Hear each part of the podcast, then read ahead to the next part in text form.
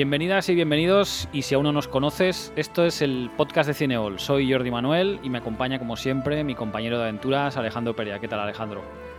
¿Qué tal Jordi? Pues aquí preparado para hacer una nueva entrega de Sitges, que la verdad hacía tiempo ya que no, que no hacíamos ninguna y está bien que la retomemos. Pues sí, es verdad. Eh, bueno, sí, como decíamos, ya estamos de vuelta con estos especiales sobre Sitges y esta vez es su tercera edición aunque realmente es el cuarto podcast, porque los que habéis seguido un poco eh, toda esta serie de podcasts sobre el festival, sabéis que la primera fue una edición cero, por lo cual a nivel de números sí que es la cuarta, pero a nivel digamos oficial eh, la que estamos actualmente digamos hablando es la tercera edición.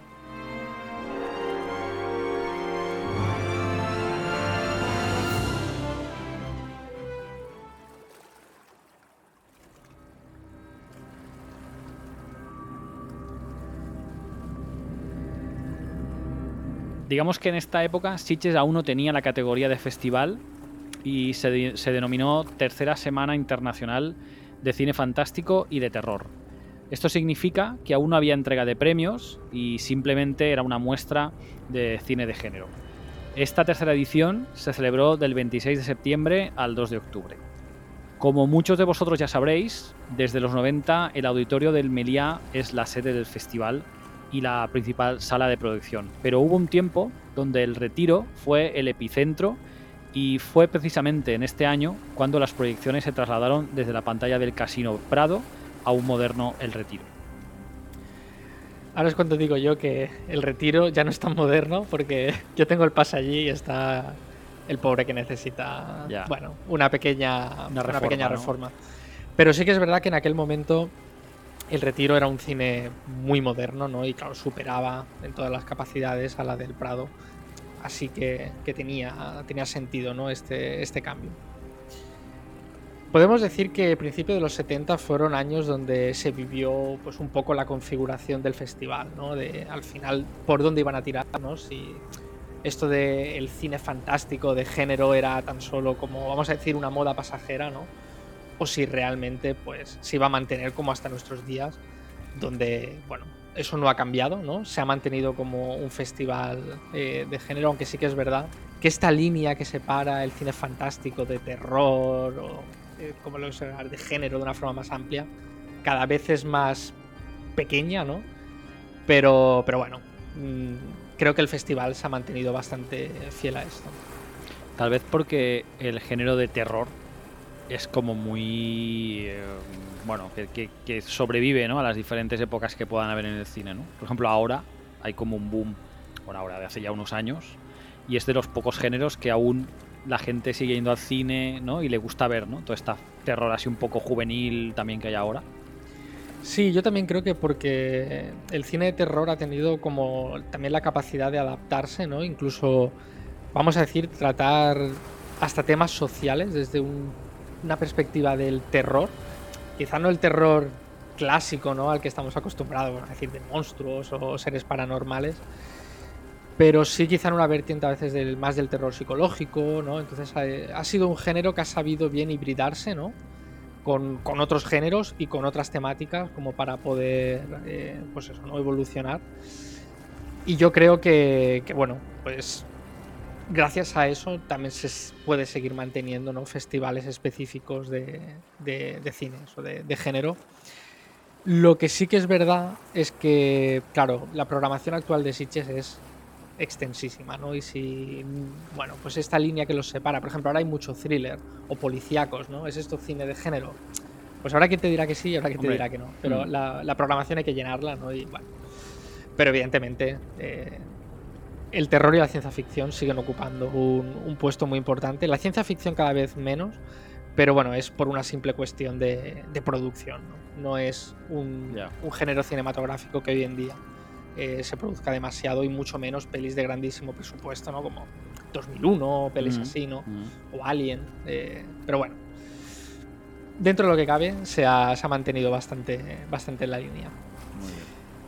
Eh, continuando un poco con la edición que nos ocupa, hay que decir que bueno, en estos 50 años el festival evidentemente ¿no? ha tenido sus idas y venidas, Pero en esta edición empieza a verse, digamos, ya un cierto movimiento de, gente, ¿no? Que se, que se, interesa, ¿no? Y además eh, coincide ya con los años donde la dictadura evidentemente estaba presente todavía, pero ya empezaba a mostrar síntomas de agotamiento, ¿no? Y había ciertas grietas por las que, bueno, colarse. Evidentemente la censura seguía estando allí, de eso no nos podemos olvidar pero bueno sí que ciertas cosas se podían colar. Eh, de hecho, en esta edición hay como una especie de crítica que se le hizo, ¿no? Y es que más que cine fantástico se dijo que fue de, cine sangriento, ¿no? Eh, que hubo, bueno, pues cubos de sangre, ¿no? En muchas, en muchas películas. Pero bueno, supongo que como no eran pelis críticas con nada, ¿no? Simplemente era, vamos a decir, violentas, ¿no? Pues bueno, pues por ahí eh, se, pudo, se pudo colar, ¿no? Digamos. También hay otras pelis que, mutilaron, ¿no? Pero bueno, eh, ya, ya hablaremos. De hecho, hubo una, una revista ¿no? que era muy famosa en esa época y de, la que ya hablamos en, anteriores ediciones, que se llamaba Nueva Dimensión. Eh, se dedicaban a cubrir el festival y de hecho hicieron una cosa que, bueno, que me resultó graciosa y era relacionado con esto de la sangre y las muertes. Gracias a algunos colaboradores cercanos, llegaron a hacer hasta como una estadística por sesiones y días de cuántas personas morían en las películas. ¡Qué bueno! y digamos que sin contar una peli posapocalíptica donde prácticamente muere casi toda la humanidad, eso dejándolo fuera, se contabilizaron un total de 120 muertes. Que, bueno, contando que había 30 pelis y, bueno, entre pelis y cortos había 30 proyecciones, bueno, no está mal. La, no, no, no, está bien. Lo, bueno es que se lo pasaban bien, ¿eh? Porque, hombre, aparte de ir a cubrir el festival y ya ver las pelis, entrar en este juego mola. Esto mola. Sí, sí, incluso había hasta una división por hombres, mujeres. Eh, el, día, no sé, 27 hubo 25 muertes, ¿no? Y tal. Sí, al menos se lo pasaron bien. Yo es que me hace gracia pensar que había alguien con una libreta mientras veía la, Hombre, claro. apuntando, ¿no? Claro, que no estaba pendiente de la peli, o sea, estaba pendiente, pero más pendiente. ¡Eh, muerte! ¿no? Varón, blanco, ¿no? ¿no? Pues sí, sí. Bueno, es como una anécdota, ¿no? Y la verdad es que. Y de hecho he visto, o sea, el. Bueno, en un scan de la revista, ¿no? Esto, y bueno, es bastante, bastante curioso. Hay una cosa destacable también en esta edición, y es que el comité de selección pretendía proyectar solo películas inéditas en España.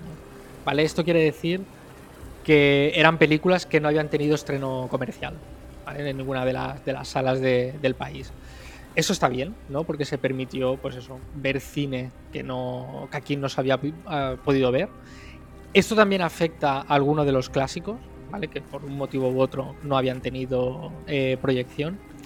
Y además, también creo que va un poco en la línea de lo que debería ser un festival, que muchas veces es mostrar también el cine que, es más difícil.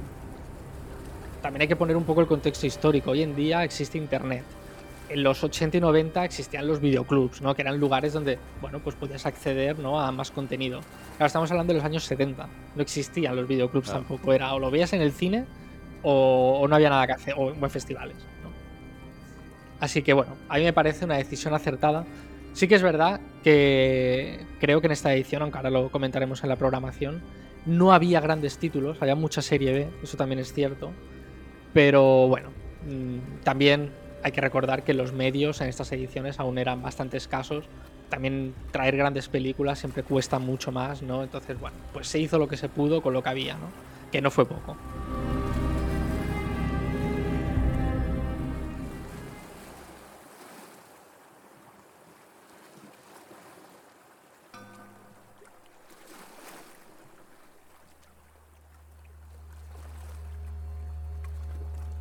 Pasando a la programación, como hemos comentado, hubo 30 proyecciones entre largometrajes y cortometrajes. Los largometrajes los vamos a repasar todos y de los cortos solo los más destacados. De hecho, eh, incluso de algunos ni tan siquiera he encontrado información, o sea que debieron ser muy, muy poco relevantes. Queríamos empezar, digamos, por Exen, titulada en España Las torturas de la Inquisición, dirigida en el año 70 por Michael Armstrong, porque, bueno, era la que más encajaba con el tema este de la violencia que comentábamos. La peli es bastante, bastante sangrienta y la gente en España no estaba acostumbrada a eso. O sea, cuando lo vieron se quedaron en plan de ¿qué estoy viendo? Aquí, pues bueno, en los 70, pues no sé. Supongo que aún habría pelis de estas de cante, ¿no? Y, un poco folclore, ¿no? O comedietas así un poco más... Una peli donde la sangre era, vamos, pero a cubos, pues bueno, impactó bastante. Hay, hay, dos actores eh, bastante conocidos en el reparto de esta película, como Herbert Lom y Udo Kier. Y bueno, es una película que nos sitúa en la Austria de 1700, una época de supersticiones, donde los cazadores de brujas, crueles y despiadados, campan a sus anchas. Estos cazadores de brujas llegan a una pequeña localidad austriaca, donde el jefe de los inquisidores empieza a preparar los juicios que acabarán en terribles torturas para aquellos que han conjurado el poder de las tinieblas o han fornicado con el diablo. Cuidado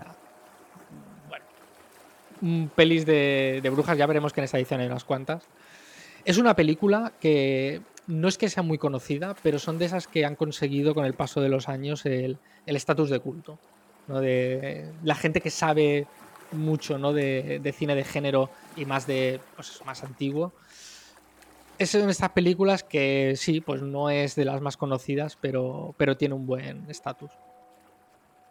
Pues seguimos con la primera del cuarteto de la Taigon Pictures. En esta cinta británica, dos hermanas de la tercera edad mantienen a su hermano deforme en el sótano durante más de 30 años.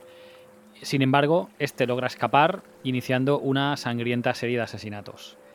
Eh, al traductor del título en castellano le dio un ataque de protagonismo, porque por eso no lo hemos hecho al principio, porque traducir el título en inglés que es The Best in the Cellar, que sería como La bestia en el sótano, en castellano, acabó titulándola Las perversas solteronas. Con lo cual, al igual este era uno de estos que dices tú que veía películas, no sé, ¿no? De cante y de romántica, no sé, ¿no? Del destape, ¿no? Un poco. Sí, claro. A mí las perversas solteronas me suena más a eso, a de destape, ¿no? Claro, ¿no? De Benidorm y de. ¿no? sé, Antonio, Antonio, ven aquí, ¿no? Y todas esas pelis de aquella época. Bueno, no sé si llegaron a estar en los 70 o más tarde, pero bueno. Siguiente peli, siguiente peli.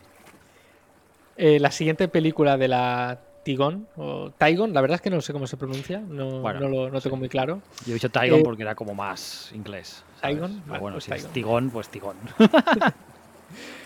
Se titula Desaparecidos en la Nada. Eh, la dirigió Jerry Levy en el año 69. Y en este caso es una pequeñita cinta de, serie B, donde un militar interpretado por George Sanders, el actor sí que era conocido, yo imagino que se lo gastaron todo en él, se dedica a investigar las desapariciones de, de paracaidistas. Los mandos militares, muy fieles a su estilo, rehusan hacer declaraciones, pero el protagonista empieza a sospechar que podría tratarse de extraterrestre. Mm. Va, bueno, no está mal. está mal. Em, bueno, seguimos con estas películas producidas por la Tigon o Taigon. Y diríamos que es la más conocida de las cuatro. Se titula La maldición del altar rojo, dirigida por Vernon Sewell en 1968. Y diríamos que es la más conocida porque contaba principalmente con dos iconos del cine de género, como eran Boris Karloff y Christopher Lee. Hombre, pues sí, ¿no? sí. Equipo titular de. Exacto, estos son primeras espadas, sí. Eh, y la película trata de lo siguiente: Peter Manning es un anticuario que lleva un rentable negocio de antigüedades. Desaparece tras enviar unas piezas a Grace Marsh, que es la tierra donde nació su familia, y su hermano Robert sigue la pista del desaparecido, topándose con un culto a Lavinia, la madre de los secretos y guardiana del secreto negro. Bueno, es como que va de otra de brujas, ¿no? Y aquí, pues, bueno, sería bastante parra podríamos decir. Pues si antes hablábamos de una de brujas, ahora vamos a una que se llama Los Brujos. O sea, os podéis imaginar de qué va, ¿no? la, la, dirigió Michelle Reeves en el 67 y bueno, es la última de la Taigon, y tenemos otra vez a Boris Karloff en su papel principal. Yo creo que acababa de rodar una y salía por una puerta, se metía en el otro set de rodaje y rodaba la otra, ¿no? Bueno, es lo que hemos hablado antes, que esto pasaba, ¿no? En el clásico, o sea, los clásicos de los años 30 a 40, ¿no? Que era rollo actor de productora y vas saltando de peli en peli, ¿no? Y ya está, era como en encargo, ¿no? Y tiene pinta de ser un poco así, ¿no? Sí, totalmente. Aparte era cine de estudio, ¿no? Bueno, en estos años ya empezaba a cambiar un poco la cosa, pero ese tipo de productoras seguían teniendo esos sets de rodaje que no es como ahora, ¿no? Rodamos en la calle o Mm. en localizaciones, ¿no? Entonces yo me imagino que, bueno, pues eso. Sí que es verdad que es un año más tarde, pero bueno, Boris Karloff podía interpretar tres o cuatro papeles en, en un año. Pero bueno, eh, ¿de qué va la película? No? Pues un matrimonio de científicos intentan descubrir los secretos de una técnica de dominio de la voluntad y persuaden a una joven, a un joven, perdón, para que se someta a unos experimentos. Lo que comentábamos, bueno, más, más brujas por variar. Mm, mm, está bien. Bueno, pues no solo de la Tigon o Taigon vivía Sitges, sino también eh, de películas producidas de la Amicus, que era otra de las productoras de género que vivieron a la sombra de la, de la Hammer, ¿no? de la gran, tal vez, productora ¿no? de, de- de género. Eh, Torture Garden, dirigida por Freddy Francis en 1967, es una película bastante curiosa donde a los visitantes más atrevidos del Jardín de las Torturas se les reta a conocer su futuro mediante Atropos, la Moira que corta la hebra de la vida de los mortales con su tijera. De este modo se nos presentan cuatro episodios donde se nos muestra el destino y los deseos más oscuros de los participantes. Buen reparto con Jack Palance, Burgess Meredith y Peter Cushing. Bueno, también son, son muy comunes estos. O sea, Peter Cushing me suena también que haya salido en películas de este estilo, ¿no? Son como que se van Sí. moviendo de una a otra, ¿no? Estaban, o sea, Peter Cushing, eh, Christopher Lee, mm, estos estaban dando vueltas siempre, o Vincent Price, Mm. ¿no? Sí. Eh, son los tres que, pues lo que te que pueden hacer tres, cuatro, cinco películas, ¿no? Sin parar.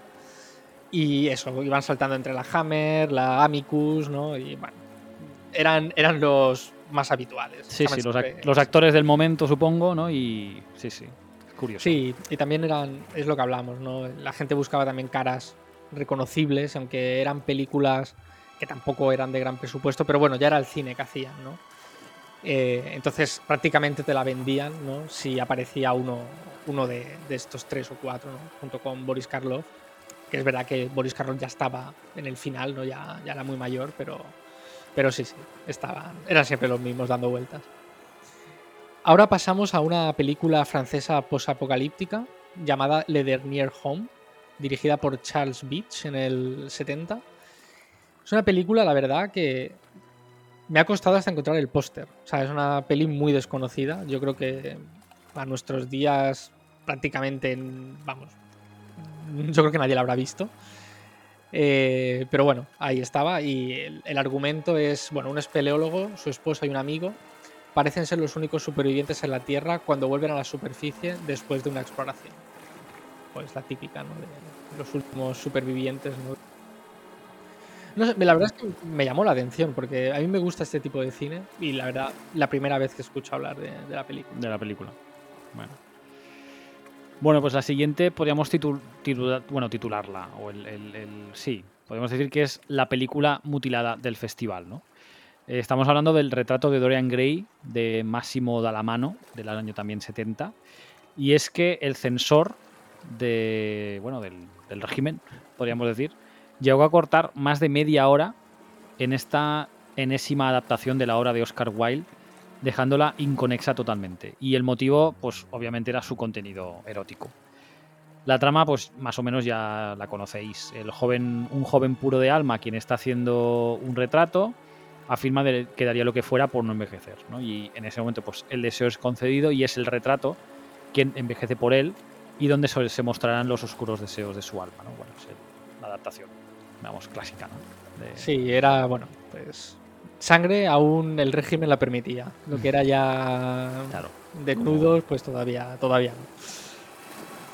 Ahora pasamos a algo que no podía faltar, evidentemente, en Sitges, que era un kaiju, ¿no? estas películas de monstruos enormes. Y cómo no, de la mano de Ishiro Honda, el director de la primera Godzilla. En este caso hizo una película titulada Invasión extraterrestre, dirigida en el, en el año 68. La película nos sitúa en el año 1999, eh, donde la United Nations Scientific Council mantiene cautivos a todos los grandes monstruos en una isla de Ogasawara, denominada Monsterland, para estudiarlos a fondo. Están todos, ¿eh? Esto parece la Brasil de Ronaldo. Está Godzilla, está Mothra, está Ghidorah, está Rodan, está Baragón. Están todos, todos allí. Monsterland es como el por aventura de, de los monstruos. Eh, pero bueno, eh, a pesar de, tener a todos estos monstruos, los Kilax, que es una raza extraterrestre, consigue controlarlos mentalmente y bueno, pues imaginaos, ¿no? se inicia una frenética destrucción del lugar y pues evidentemente todas las organizaciones mundiales intentarán eh, detener, detener esto. Pues bueno, pues estos finales o últimos años 70 eran años donde la nueva ola checoslovaca pegaba fuerte, teniendo en Juraj Herz uno de sus máximos exponentes. Hablamos de la película El Diablo Cojo, que tal vez no sea de las más conocidas del director, todo se ha dicho, pero bueno, fue una de las que se estrenó en, esta eh, edición de Sitches. Eh, la película trata sobre un hombre siniestro y cojo que vaga por Praga eh, y este hombre es Amodeo, el demonio de la lujuria, que se entretiene formando parejas utilizando su magia. Zuzana, sin embargo, ignora a los hombres que el diablo le propone, porque ella ama locamente a Honza y es como su amor correspondido, ¿no? Eh, y obviamente, pues el diablo pues, no se lo tomará bien. Podéis imaginaros qué puede pasar. Aunque el diablo está cojo, pero parece que corre, ¿no? Ya ves. bueno, es que el diablo es el diablo. Aunque esté cojo. Espero que no sea Don Diablo, debo ser, pero. Hostia, estamos sembrados hoy, ¿eh? eh sí, sí. Estamos que nos salimos. Eh, en fin. Pasamos a la otra representante checoslovaca, en este caso eh, bueno, Prague Nights o Prague Nights, las noches de Praga. está dirigida por tres directores, Giri Verdeka, Milos Makovec y Eval Shorn. No sé si lo habré pronunciado bien, pero el sí, ya veremos. Pero bueno, se, rumorea que en una casa de Praga se oculta el secreto de la piedra filosofal y en el complejo laberinto de varios niveles de túneles y bodegas subterráneas que hay en la ciudad, se cree que pueden haber otros misterios sin resolver y tesoros, digamos, de lo más variados. Mm. Yo la verdad tampoco la conocía esta. Eh, estoy mirando y no pinta mal la verdad, pero bueno, tampoco es de las más conocidas de, la hora checoslovaca. Un poco lo que comentábamos antes, ¿no? que había mucho cine de serie B y cine desconocido y cine inédito en España, ¿no? con lo cual creo que se entiende que haya títulos que la verdad no, no sean, digamos, muy, muy conocidos en la actualidad. La ciencia ficción de los países soviéticos o de su órbita tenían también una apuesta mucho más radical y experimental que sus homólogas occidentales. En esta película televisiva hablamos de Rolly Polly, dirigida por Andrzej Bagna en el perdón, que hay unos nombres a veces, en el 65, eh, que tal vez es el director polaco más reconocido de la historia. Es una adaptación del escritor soviético Stanislav Lem, donde un piloto de carrera se somete a tantos trasplantes que llega a perder la cuenta de cuántos han contribuido a su nueva apariencia. Como pequeño comentario, el escritor Stanislav Lem estaba muy contento con esta adaptación cinematográfica y esto era noticia porque normalmente no le gustaban las adaptaciones a la gran pantalla de, su obra. pues habrá que, habrá que verla porque no, es poca cosa que tener la, digamos, la aprobación del, escritor, que ya sabemos que son, suelen ser en general bastante celosos de, de su obra. Ahora pasamos a otra película súper desconocida, eh, titulada The Name of the Game is Kill, dirigida por Gunnar Hellstrom en el 68.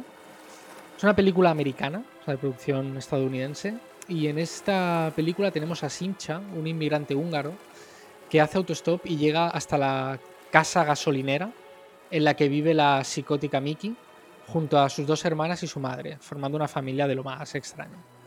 Simcha acenta un trabajo en la propia gasolinera y se enamora de Mickey. Pero bueno, ya hemos dicho que la familia es un poco extraña y pasarán cosas. Ya, ya, ya. Tiene pinta de ser como aquellas de las colinas tienen ojos o algo así, ¿no? Que empieza a ver, ¿no? Tiene, bueno, no sé, pero bueno, me, da por ahí, ¿sabes? Y como no podía ser de otra manera, no podía faltar una película de ciencia ficción soviética. Eh, esta tampoco es demasiado conocida, hablamos de La nebulosa de Andrómeda, dirigida por Yevgeny Sherstipotipov en el año 67, y trata de un grupo de humanos a bordo de la nave espacial Tantra que se encuentra en una zona inexplorada del universo buscando vida extraterrestre. Una descomunal fuerza gravitatoria proveniente de una estrella atrapará a la nave en su órbita, manteniéndolos retenidos durante 20 años. Consiguen sobrevivir gracias a los víveres de la nave, pero eso no será el menor de sus problemas, puesto que unos extraterrestres planean alimentarse de ellos. Hombre, 20 años sobreviviendo con los víveres, ya.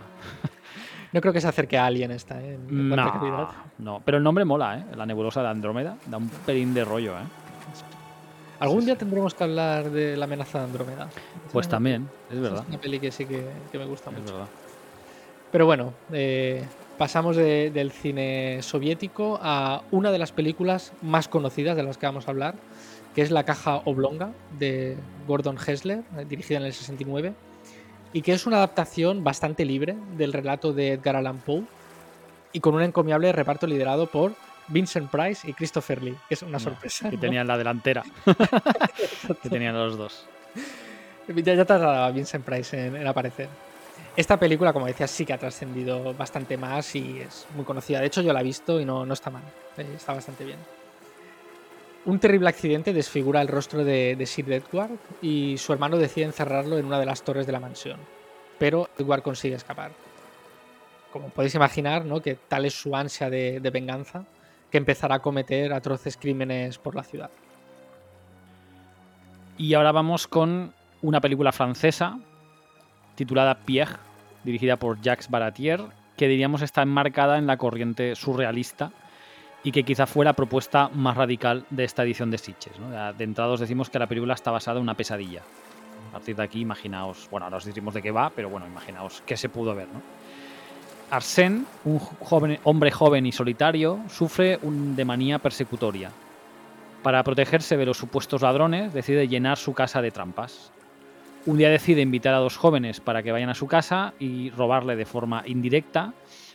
Ellas se adentran en su opulenta casa donde viven un espectáculo destructivo donde el propietario, mirano y masoquista, las observará de habitación en habitación. O sea, bueno, algo bastante macabro, ¿no? Sí, yo no, la he visto, pero la he conseguido porque me llamó la atención. Aparte, no, es de más, es un mediometraje, eh, más, más que un largo, creo que dura, creo que no llega ni a una hora. Y a ver, esto que voy a decir, digamos, es una primera impresión. Pero hay alguna cosa que me ha recordado incluso al primer cine de David Lynch, ¿no? Como Cabeza Borradora, por ejemplo. O sea, está rodada en blanco y negro, ¿no? Y con ese tono tan onírico y tal. No sé, la tengo que ver. Me, llamó la atención y a veces cuando me llama la atención algo que sea muy raro, tengo que verlo, ¿no? Por, aunque sea simplemente por pura curiosidad. No pinta mal, ¿eh? No, no sé, ya. Quizá, mira, si me gusta mucho, hasta igual en algún podcast podemos, bueno, bueno, podemos hablar de pelis surrealistas. Cerramos, digamos, la categoría de largometrajes actuales, actuales en aquel momento, para pasar a los clásicos que, se proyectaron. Empezamos por una película muy buena, eh, El Salón de las Sombras de James Whale. Es todo un, todo un clásico bueno, ya conocéis a James Whale, es el director de películas como Frankenstein o El hombre invisible. Por culpa de una tormenta, unos viajeros que están de viaje a Shrewsbury se ven obligados a refugiarse en un caserón. Los propietarios del lugar, dos hermanos y un mayordomo mudo, los reciben, pero la casa pues, encierra muchos misterios.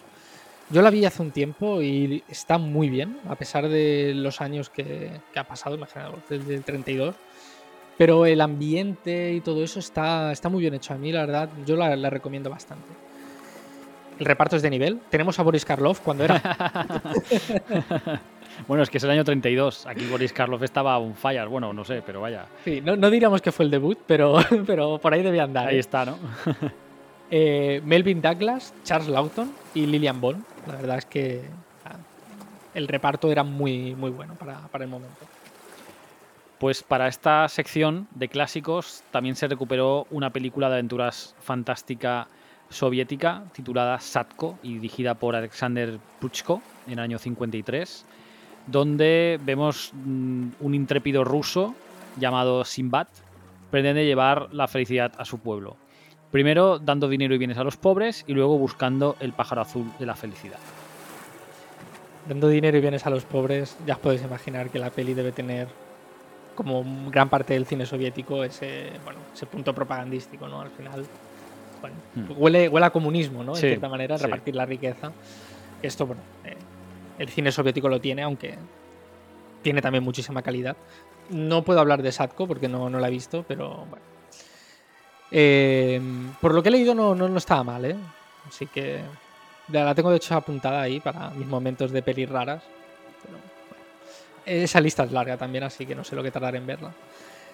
Ahora pasamos a una adaptación de, de Tarzán, dirigida por David Neves. O debe ser David, porque la. David, la- ¿no? Porque sí, es brasileña porque la- película. La película es eso, es brasileña y digamos que es el toque exótico del festival junto a la que comentaremos después. La verdad es que no he podido encontrar apenas información ni sinopsis, así que bueno, lo único que podemos decir que llamándose Tarzán, pues es una adaptación de Tarzán y poco más. y poco más, ¿no? La última película de este bloque de cuatro películas clásicas es una película surcoreana de Shin Sang-ok, uno de los directores más conocidos de Corea del Sur. La película se titula A Thousand Year Old Fox y, un inciso, algún día os tenemos que contar en un episodio del podcast el secuestro por Corea del Norte de este director, pero esto será otro día. Creo que ya me explicaste algo, Sí, Pero bueno, la, trama, o sea, hay una la trama historia, ahí- la historia es guapa, o sea que sí. Tal vez podemos hacer un episodio en plan que hable, que hable de esto, es verdad. sí, será sí. como Crims, pero en versión Exacto, cine, exacto.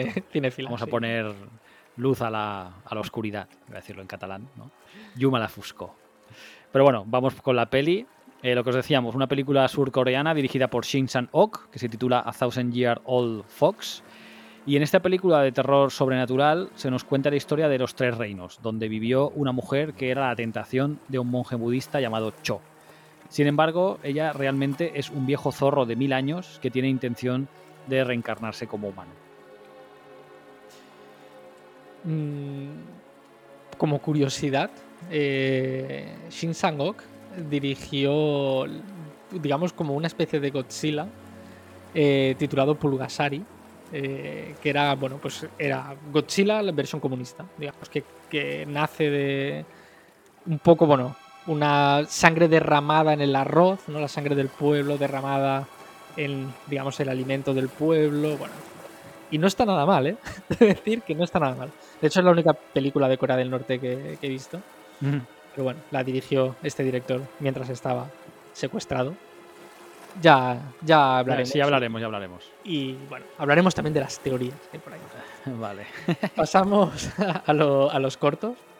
Destacaremos, como hemos dicho antes, solo algunos, porque bueno, otros tenían tan poca entidad que, bueno, es que ni tan siquiera hemos encontrado información. Empezamos por Lot en Sodoma, dirigida por James Sibley Watson y Melville Weber en el 33. Es un corto experimental vanguardista basado en el episodio bíblico de las ciudades de Sodoma y Gomorra. También es una propuesta bastante radical y no sé, también me llama la atención, no, no lo he visto, pero pinta bastante bien. Otro corto fue eh, París que duerme, ri- dirigido por René Clair en el año 1925. Eh, René Clair es uno de los directores franceses más importantes de la historia y dirigió este corto silente donde el guarda nocturno de la Torre Eiffel, tras acabar su turno de trabajo nocturno, se encuentra que París está totalmente desértica. Desconcertado, empieza a recorrer las calles, donde encuentra algunas personas paralizadas como si estuviesen congeladas. Finalmente consigue encontrar un grupo de viajeros marselleses con, con quienes continuarán la vana búsqueda de personas en movimiento. Bueno, interesante. Y más en la época ¿no? que se hizo esto, ¿no? Sí, a mí me llamó bastante la atención porque, bueno, es como, aparte incluso por el director, ¿no? Que luego dirigiría cosas mm, totalmente diferentes, ¿no? Pero es como eso, un, un corto de género, ¿no? Bastante curioso esto de como posapocalíptico, pero en lugar de no encontrar a nadie, están, pero congelados, ¿no? Bueno, experimentos ¿no? que, que- que hacen a veces los directores ¿no? para probar cosas. ¿no? Y, pero bueno, me llama la atención en el año que se hace, ¿no? en el 1925, que claro, yo no la he visto. Entonces, ¿cómo deben hacer el que la gente esté congelada o paralizada? Porque al final no es lo mismo como ahora, que lo colocas en pantalla y seguro que no se mueve, que alguien que estará vivo, ¿no? pero está intentando no moverse y dice, ya, pero es complicado ¿no? hacerlo. Entonces, no sé, curioso. Sí, yo he aprendido con los años, ¿no? De que en el cine mudo, ¿no? En la época del cine mudo no había, evidentemente, a nivel técnico eh, muchas cosas, pero se las ingeniaban muy bien, ¿eh? Y de hecho, digamos que utilizaban muchos trucos de montaje Sí, sí. que, a ver, evidentemente se nota, ¿no? Que tienen 100 años, pero lo hacían, lo hacían muy bien. Digamos que era lo del ingenio, ¿no? Eh, pero bueno, no nos vamos a meter ahora con el, con el cine mudo, sino nos podría llevar esto muy lejos. Eh, vamos con el último corto, digamos que hablaremos así un poco más eh, en profundidad, que se llama La Pins a Ongles, que es, digamos, el título en castellano sería el corta uñas. Y está dirigido por Jean-Claude Carrier, el, sí, es el, actor, ¿vale? Que tuvo alguna incursión en la dirección, sobre todo de, de cortos, y que, bueno, como muchos sabréis, era un habitual en las películas de Buñuel. Y todo va en, digamos, en torno a la desaparición de un corta uñas en la habitación de un hotel que provoca, digamos, como un cierto temor a los propietarios o dueños de ese objeto. Y bueno, no contamos nada más porque sería, entraríamos en el terreno del spoiler.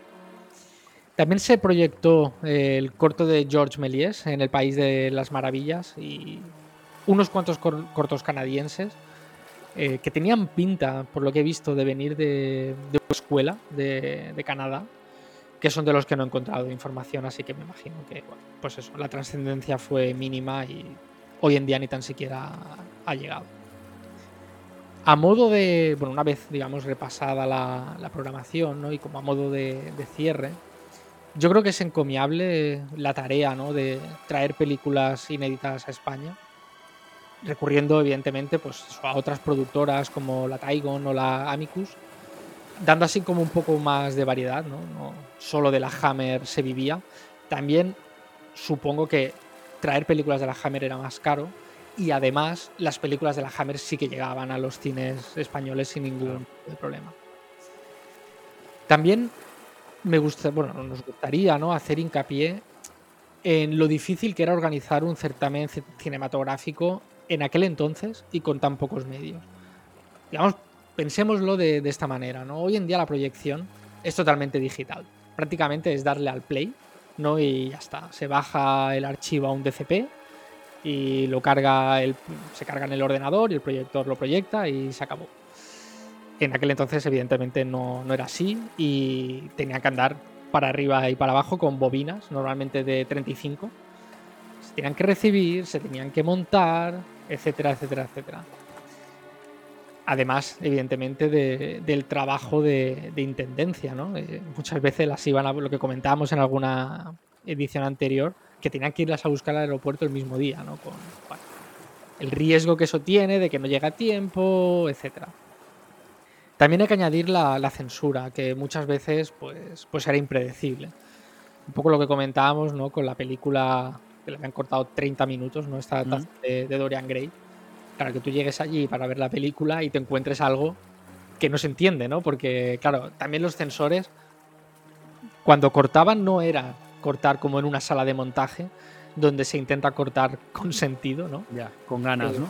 Aquí era con, mala gana, ¿no? Sí, ahí era cortar y si se entiende bien, y si no, pues da igual. Jodéis. Pero bueno, eran, eran otros tiempos y la gente asumía. Eh, esas reglas del, juego. Y bueno, digamos que se movían por esas ansias de, disfrutar de, este tipo de cine. De hecho, la programación prácticamente se anunciaba casi de un día para otro, ¿no? Por lo que hemos comentado. Lo que sí que me gustaría destacar eh, es que bueno, el, aumento de espectadores ya, ya fue notorio respecto a entregas anteriores. Y esto hizo que los organizadores se empezasen a dar cuenta de que ya tenían algo entre manos, que empezaba a tener un poco de, cara y ojos. Y bueno, podemos decir, a modo de spoiler para la siguiente edición, de que esta del año 70 fue la última donde Sitges no tuvo categoría de, de, festival. Los organizadores, viendo que la cosa iba en serio, empezaron a moverlo todo. Había una organización francesa de la que hablaremos en la siguiente edición, que era un poco la que manejaba lo de los festivales, ¿no? ¿Quién? la, autenticidad o no, ¿no? La, la categoría de festival o no. Sí. Y bueno, eh, se lo concedieron, así que nos vemos en la cuarta edición de Sitches, la primera con premios, que ya os avanzamos y no vamos a desvelar el que, que hubo polémica. Hubo ahí, digamos, rumores de tongo. bueno, Bueno, bueno, bueno. Bueno, bueno, bueno. Pondremos la música del Sálvame o de alguno de estos así. Hubo bo- bolas calientes. Vaya, vaya, vaya, vaya. Como los sorteos de la Champions. Bueno. Bueno, pues nada, esperamos que os haya entretenido esta tercera edición del Festival de, de Sitges. Pues nada, Alejandro, como siempre un placer, que vaya muy bien. Igualmente, Jordi. Y nada, nos oímos en el siguiente episodio. Hasta el siguiente. Hasta luego.